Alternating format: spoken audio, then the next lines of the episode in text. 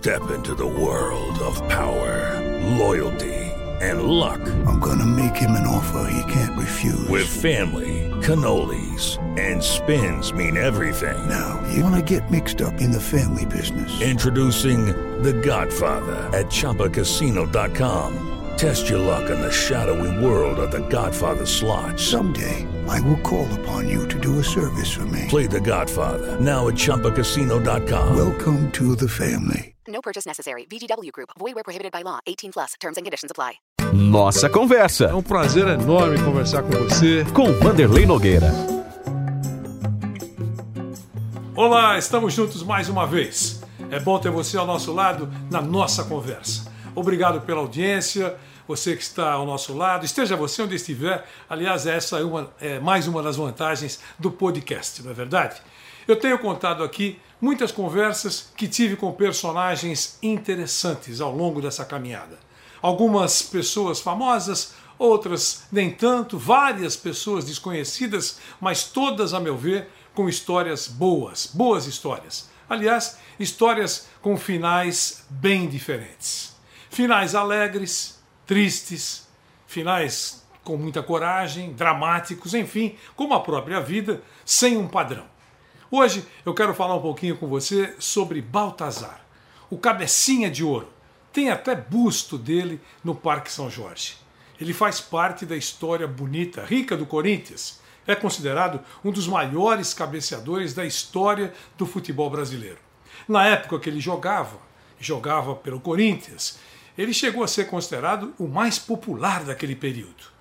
Pelo Corinthians, o Baltazar jogou 12 anos, de 1945 a 1957. Eu gostaria de tê-lo visto jogar, não foi possível. Ele foi campeão várias vezes, disputou as Copas de 50, 54, mais de 400 gols marcados vestindo a camisa do Corinthians.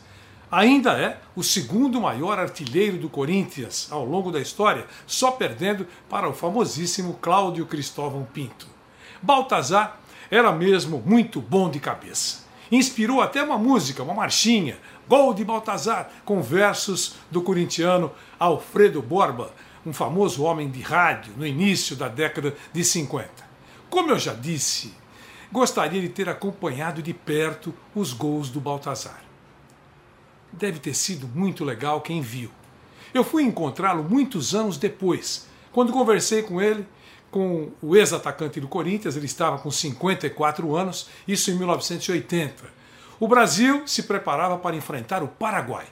O professor Tele Santana já tinha inclusive, inclusive definido o time principal da seleção brasileira: Carlos, Getúlio, Oscar, Luizinho e Júnior.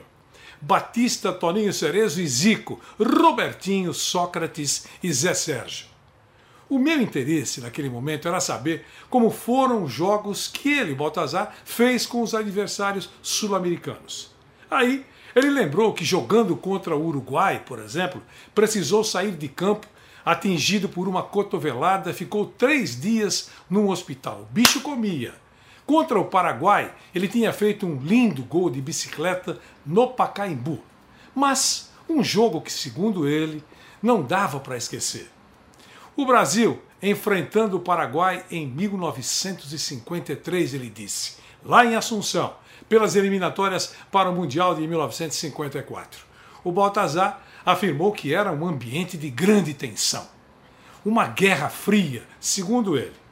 O Paraguai fervia, e o Brasil também naquela época. Pedras eram atiradas contra as janelas do hotel da seleção brasileira. Era muito grande a rivalidade entre brasileiros e paraguaios. O Brasil também não vivia um momento tranquilo. Baltazar lembrou que naquela época o presidente era Getúlio Vargas e Jânio Quadros, o prefeito da cidade de São Paulo. No Paraguai, a imprensa lembrava que 90 anos antes o país tinha declarado guerra ao Brasil.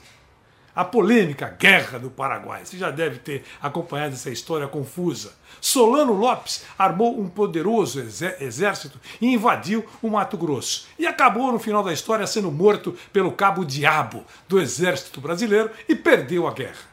Tudo isso falado antes do jogo Paraguai e Brasil. No jogo, o pau comeu.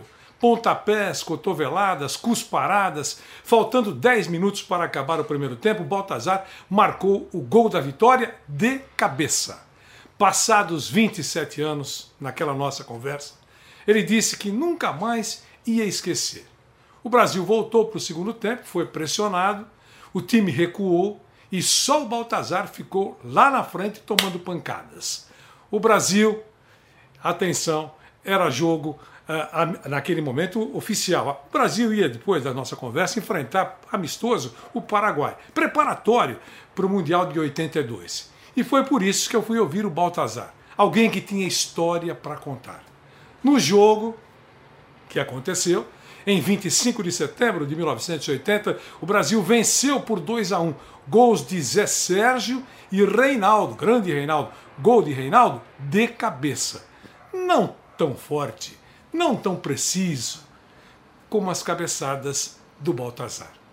Foi ótimo ter você nessa nossa conversa. Obrigado pelo carinho, pela audiência. Estamos, estaremos juntos na próxima semana em mais uma nossa conversa. Obrigado. Até lá.